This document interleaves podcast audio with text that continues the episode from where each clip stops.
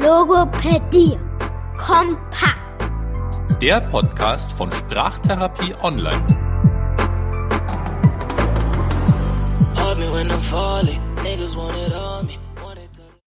Wir sind das letzte Mal stehen geblieben, eigentlich in unserer Unterhaltung bei dem Wortschatzspurt und da würden wir heute direkt einsteigen und ja, da nochmal besprechen, was ist eigentlich so spannend an der Phase des um den zweiten Geburtstag herum, weil aus unserer Sicht passiert da sprachlich ganz viel und da steigen wir heute ein und da gebe ich gern gleich das Wort an Blanca. Was war bei euch besonders spannend äh, um den zweiten Geburtstag?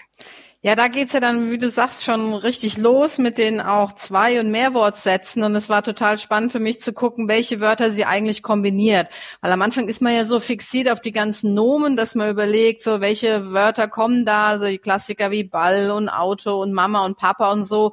Aber da nicht zu vergessen, dass ja auch andere Wörter wichtig sind. Da kannst du vielleicht gleich uns nochmal so ein paar verschiedene Kategorien erklären, ähm, welche da auch noch äh, wichtig sind äh, zu beobachten und dann eben zu gucken, was da so kommt. Und Torvi hat dann auch angefangen, ähm, ähm, Tu-Wörter oder Verben, wie man sie auch nennt, äh, zu kombinieren. Also Mama guck oder Mama äh, hüpf, ne? Oder äh, äh, Cat Miau, ja, also solche Sachen zu gucken, wie sie versucht halt so komplexere Sachen, die sie aus dem Alltag so beobachtet, äh, zu verbalisieren.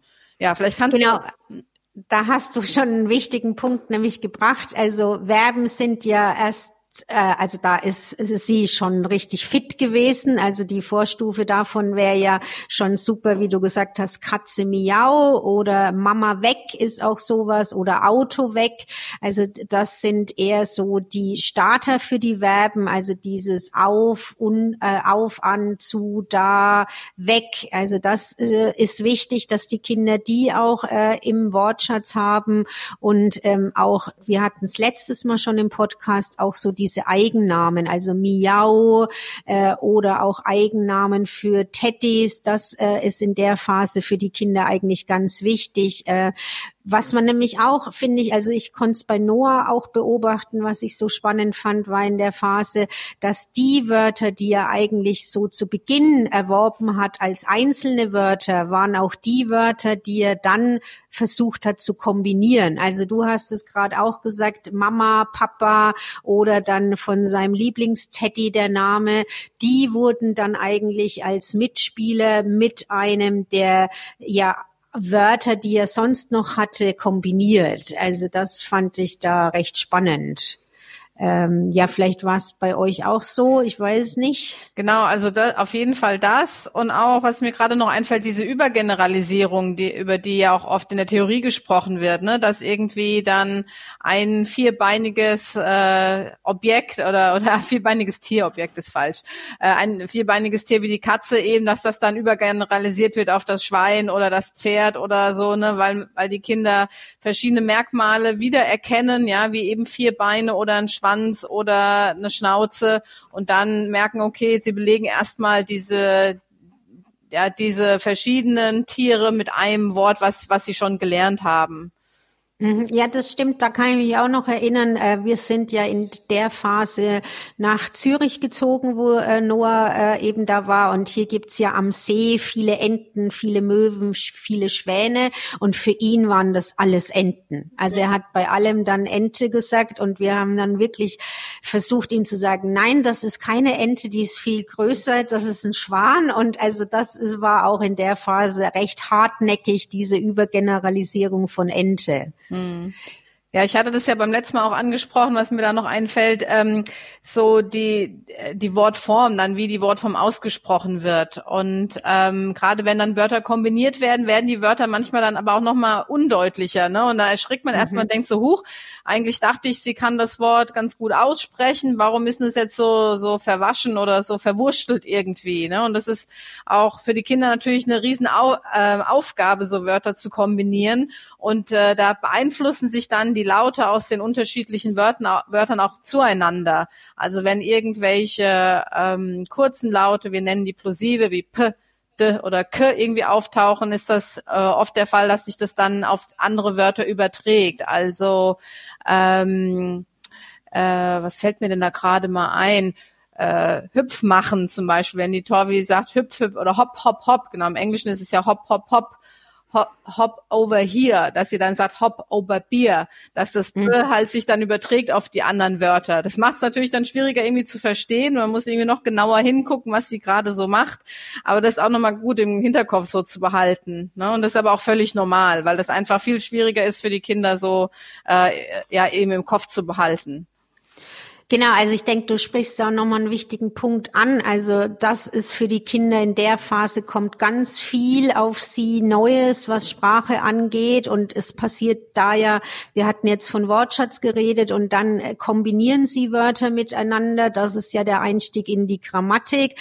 Dann fordern wir eigentlich auch noch von ihnen das, was du sagst, noch die Kombination äh, von äh, ja Lauten aneinandergereiht. Also da sind sie eigentlich gut dabei, äh, da auch ganz viel neu zu auszuprobieren. Und ich denke auch, da müssen wir als Erwachsene einfach auch ein bisschen sensibler sein und nicht so enttäuscht reagieren, wenn Sachen dann in der Phase wieder nicht so funktionieren von der Aussprache her. Das finde ich ja ganz wichtig und auch dann ganz entspannt bleiben. Bei uns war es nämlich so, dass Ente eigentlich schon da war und als Noah nur äh, sie kombiniert hat, war es dann doch wieder Gaga. Mhm. Also ich denke, auch das ist passiert. Also dass er dann gesagt hat, Gaga da und alle sich so dachten, ja, aber wie, du hattest doch eigentlich die Wortform Ente schon ähm, ja jetzt aktiv in deinem Wortschatz. Und das habe ich auch bei ihm gesehen, dass er in der Phase, als er angefangen hat zu kombinieren, eher wieder auf die frühkindlicheren äh, Lautmalereien zurückgegangen ist.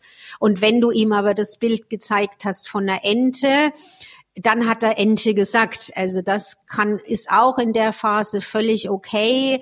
Dann auch nicht zu sagen, so, ähm, die Lautmalerei muss doch eigentlich weg sein. Also die Vereinfachung für die Kinder, sondern in der Phase dürfen sie die ja wieder hervorholen. Das finde ich ein total spannendes Beispiel, ja, wie du eben da beschreibst, dass er einerseits Ente, was ja schon relativ schwierig ist, weil man da N und T noch in der Mitte hat, was ja schwer auszusprechen ist, dass er dann wirklich sich da hilft, indem er auf diese Kombination G, A, G, A zurückgeht, ne, Ga, Ga, was man ja auch viel besser ablesen kann, was man viel einfacher produzieren kann, mhm. weil man einfach nur den Mund auf und zu machen muss, im Grunde und hinten mal oben das Gaumensegel hinten hoch, Ga, Ga. Ne, das ist ja viel, viel einfacher als End. Und wie er aber beide Wortformen irgendwie parallel mitgetragen hat eine Weile, ne? dass er schon auch für sich verstanden hat, Ente und Gaga ist das gleiche, aber er hat eben überlegt, wo ist es am besten für ihn, das gerade einzusetzen.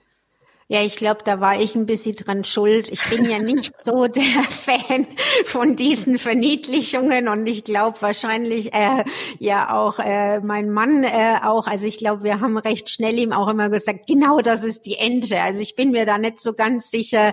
Ich merke auch, äh, dass wir jetzt, also zumindest mein Mann jetzt auch bei mir toleranter ist, was also er sagt jetzt sehr viele dieser Verniedlichungen und Vereinfachungen.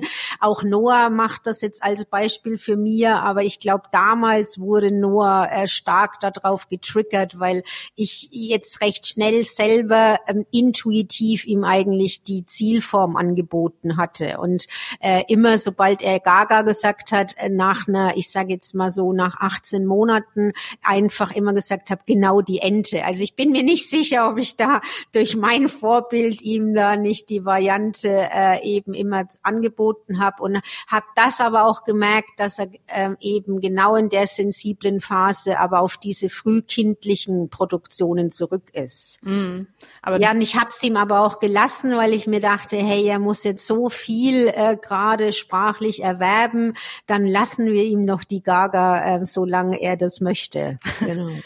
Ja, aber das ist doch auch ein gutes Beispiel eben dafür, wie man äh, mit den Kindern, wir nennen es ja korrekte Feedback gibt, dass man ihnen die Form im Dialog äh, zurückmeldet, wie eigentlich die Zielform ist. Also Zielform wäre ja Ente in dem Fall, aber dass man trotzdem im Dialog bleibt mit dem Wort Gaga und so sie ja stückweise dann lernen, diese Wortformen zu überarbeiten und der Zielform äh, immer ein Stückchen näher zu bringen, ohne dass es die Kinder jetzt auch stresst. Ja, also dieses äh, Korrigieren, nein, das ist eine Ente, das äh, würde ja eher dann Druck aufbauen, weil das Kind denkt, uh, jetzt hat die Mama mir was gesagt, das kann ich ja aber noch gar nicht aussprechen und so durch das, ach ja, genau, da ist eine eine Ente, kriegen die Kinder das einfach so im Gespräch mit, dass dass das äh, auch noch anders benannt werden kann. Ja, da fällt mir auch gerade noch ein mit dem Nein. Äh, also das sollte man eh wie vermeiden, weil in der Phase ist man nämlich ein gutes Modell. Also in der Phase sind Kinder besonders sensibel, nämlich die Mama oder den Papa auch nachzumachen oder Oma und Opa. Und ähm, dann hört man nämlich auch recht schnell äh, dieses Nein, Gaga. Also das hatte ich nämlich auch, dass äh, in der Phase die Wortkombination ganz oft war, dass wenn ich gesagt habe, ja genau, da ist die Ente, dass dann Noah gesagt hat, Nein, Gaga, Gaga. Also das weiß ich noch. Und dieses Nein, also das ähm, darf man ja auch nicht unterschätzen. Ich sehe es jetzt auch erst bei der Kleinen gerade. Also Nein ist momentan äh, bei ihr im Input Input ganz hoch und ich bin mir fast überzeugt, dass äh, bei mir Nein auch eines der frühen Wörter sein wird, mhm. dass sie spricht, weil sie hört ganz oft äh, Nein, Nein, Nein in Kombination mit dem, was sie macht. Also ich finde das einen wichtigen Punkt, den du gesagt hast, da gut aufzupassen, eher im Corrective Feedback zu bleiben und gar nicht die Kinder bewusst auf das zu wuppen. Also ähm, dass das jetzt eben, also es passt ja in der Form. Also es sind in der Form finde ich da in dem Zeitspanne sind einfach ja beide beide völlig legitim. Also zu sagen Ente oder Gaga. Also da keine Sorgen machen, liebe Zuhörer. Ähm, die Kinder dürfen in der Phase noch die Vereinfachungen und die Lautmalereien beibehalten. Also sie haben da so viel miteinander zu tun. Äh, da ist das Vereinfachen noch völlig in Ordnung. Ja, und jetzt, wo wir es gerade von den Vereinfachungen haben, würde ich ganz gerne nochmal ansprechen, welche wir da eigentlich so beobachten können. Also ähm, in der Logopädie unterscheiden wir da zwei verschiedene Typen. Zum einen die strukturellen Vereinfachungen und zum anderen die systematischen oder systemischen Vereinfachungen. Und äh, unter strukturell versteht man, wenn die Wortstruktur irgendwie vereinfacht wird in Form von Kürzungen oder Verdopplungen. Also Gaga war jetzt ein gutes Beispiel, dass eine Silbe verdoppelt wird, äh, weil das Kind versteht, okay, Ente hat irgendwie zwei Silben, also muss ich da irgendwie auch zwei Silben reinpacken. Und da sind irgendwie ähm, ähm, Konsonanten dabei und, und Vokale, also Konsonanten wäre ja sowas wie G, P, Hm, L und so weiter und die Vokale so A, E, I, O, U. Und da hat der Noah gut gemerkt, okay, da packe ich mal einen Konsonant und einen Vokal rein und verdoppelt es. Und dann ist es schon ziemlich ähnlich wie die Ente. Eine andere Vereinfachung strukturell wäre, dass äh, eine unbetonte Silbe weggelassen wird. Der Klassiker ist so die Banane, die dann zur N Nane wird, weil Ba ist unbetont und Nane hör, hört man viel besser raus aus, aus, aus so einem Satz und äh, verkürzt es dann eben auf diese zwei besser hörbaren äh, Silben. Und dann die zweite Gruppe, die ich angesprochen habe, die systematischen Veränderungen, ähm, das wäre dann sowas, dass Kinder vorverlagern. Also da ist auch so ein typisches Beispiel, t, äh, das K wird zu T vorgelagert. Und wir sagen vorgelagert, weil K, wenn ihr das mal selber macht, das K ist ja hinten im Mund oder da im Rachen, da geht die Zunge hinten hoch und das T, dafür brauchen wir die Zungenspitze, das ist vorne. Und wenn die Kinder dann äh, Taffeetanne anstatt Kaffeekanne sagen, dann verlagern sie das K zum T nach vorne. Und das sind so Prozesse, die sind total normal äh, in dem Alter. Es gibt dann verschiedene Altersstufen, wann diese äh, sogenannten phonologischen Prozesse überwunden werden sollten. Aber das kommt erst später. Also mit zwei ist das alles noch völlig normal. Ja, und da hätte ich jetzt aber gleich nochmal eine Frage, da sprichst du nämlich was an, was mich äh, beschäftigt und du bist die Fachfrau in Phonologie und zwar ähm, das Phänomen, du sagst, sie überwinden das, äh, ja, wir haben gerade nämlich die Phase, dass äh, Noah nicht alles überwindet. Also bei dieser, wie du jetzt auch gesagt hast, also ein Standard, wo ihn schon lange begleitet, ist Kreie. Anstelle von drei.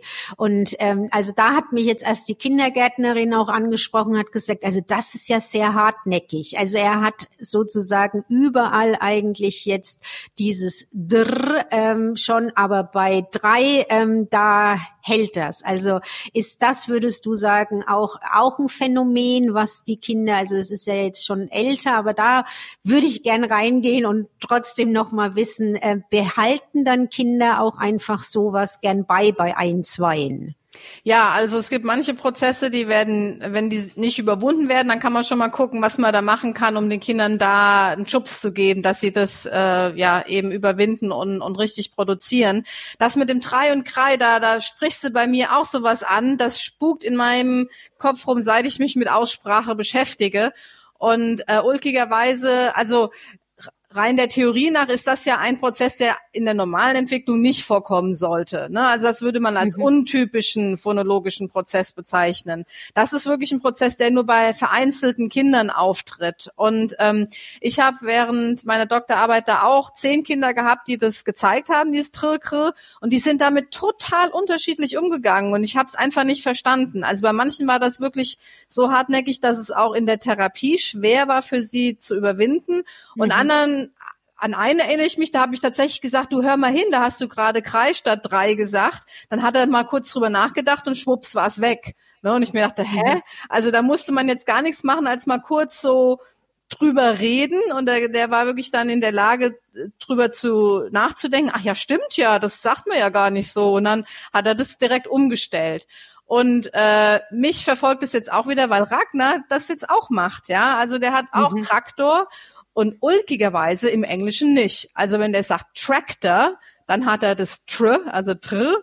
Aber wenn er im Deutschen der Oma erzählen will, guck mal, da fährt ein Traktor über, über die Wiese, dann halt sagt er Traktor. Und ich dachte mir, was ist denn jetzt los? Ne? Also es scheint wirklich was mit der Artikulationsstelle zu tun, weil die Deutschen das Kr wirklich hinten machen, während Tr ja das R weiter vorne produziert wird. Ja. Und also das ist sehr witzig. Ich muss da rein. Bei Noah ist es genauso. Also im Englischen ah. hat das auch nicht bei Traktor und im Deutschen, beim, im Deutschen macht das jetzt so, ähm, dass er dann wie eine Pause macht und sich eben verbessert.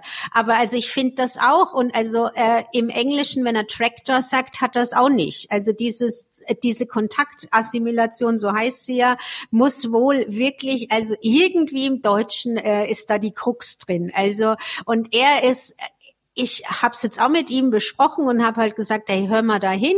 Ich sag drei, du sagst teilweise drei. Und er sagt auch, es ist schwer für ihn, wie wenn er müde ist, es rauszubringen. Also auch dieses äh, System dann, dass Kinder einfach an Sachen auch manchmal emotional anscheinend hängen, sie ganz oft abgespei also abgerufen ja wurden und dann echt schwer ist, sie komplett auszumerzen, obwohl sie eigentlich das System verstanden haben haben. Aber ich finde das sehr spannend. Auch da sieht man wieder, äh, Theorie und äh, Real Life sind dann unterschiedlich. Also, weil ja. so, also ich hatte auch gedacht, kann ja nicht sein, der kommt doch so gut wie nie vor, diese äh, Aussprache Problematik und jetzt hat's dein Sohn, aber meiner auch. Also sehr witzig. Äh, ja, finde ich spannend. Vor allem wirklich, als ich ja in England gelebt habe und ich von der Kontaktassimilation erzählt habe, haben die mich ja alle angeguckt wie ein Auto und meinten, was machen deutsche Kinder?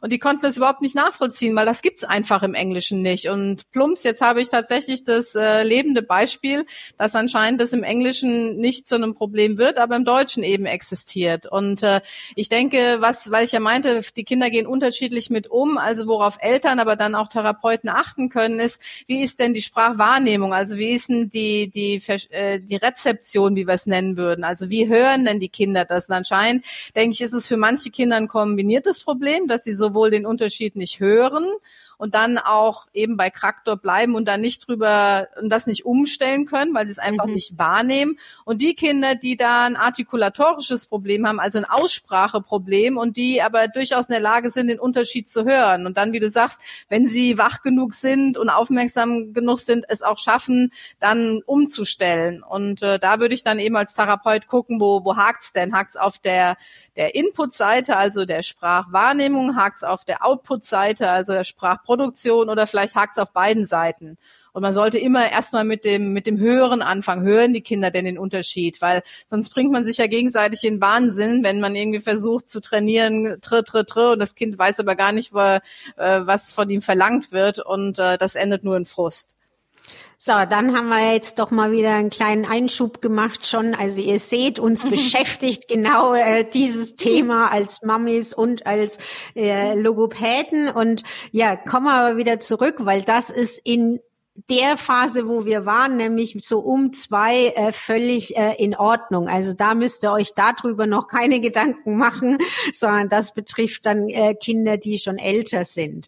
Ja, aber um da wieder zurückzukommen, äh, in der Phase, das weiß ich nicht, Blanca, ob das bei euch auch so war, habe ich aber auch gemerkt, als Noah jetzt mit zwei äh, wirklich da viel sprachlich äh, erworben hat, hat er zum Beispiel viel schlechter wieder geschlafen als vorher und war extrem anhänglich, also emotional auch im, in, er war da ja in der Kita.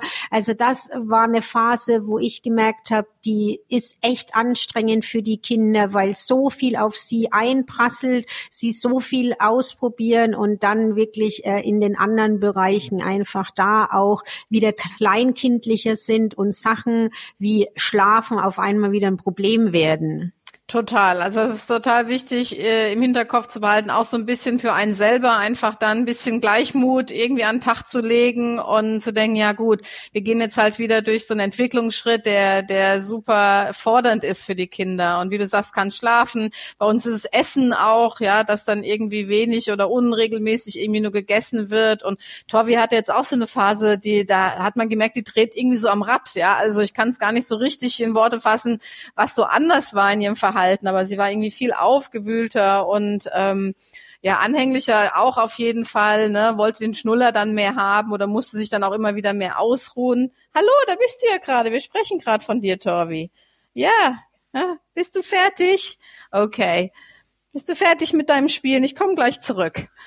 So, Papa nimmt dich mal mit. Dankeschön, Papa. So, das ist jetzt wieder die, die Realität.